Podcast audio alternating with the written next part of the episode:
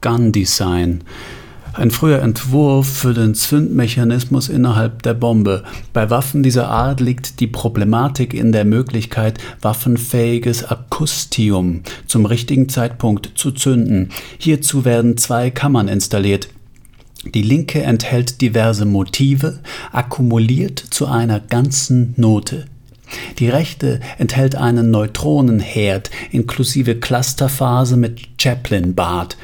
Hierdurch wird die ganze Note durch Reminiszenz mit quasi faschistischer Symbolik aufgeladen und erhält so die nötige Sprengkraft, um eine Eskalation zu ermöglichen.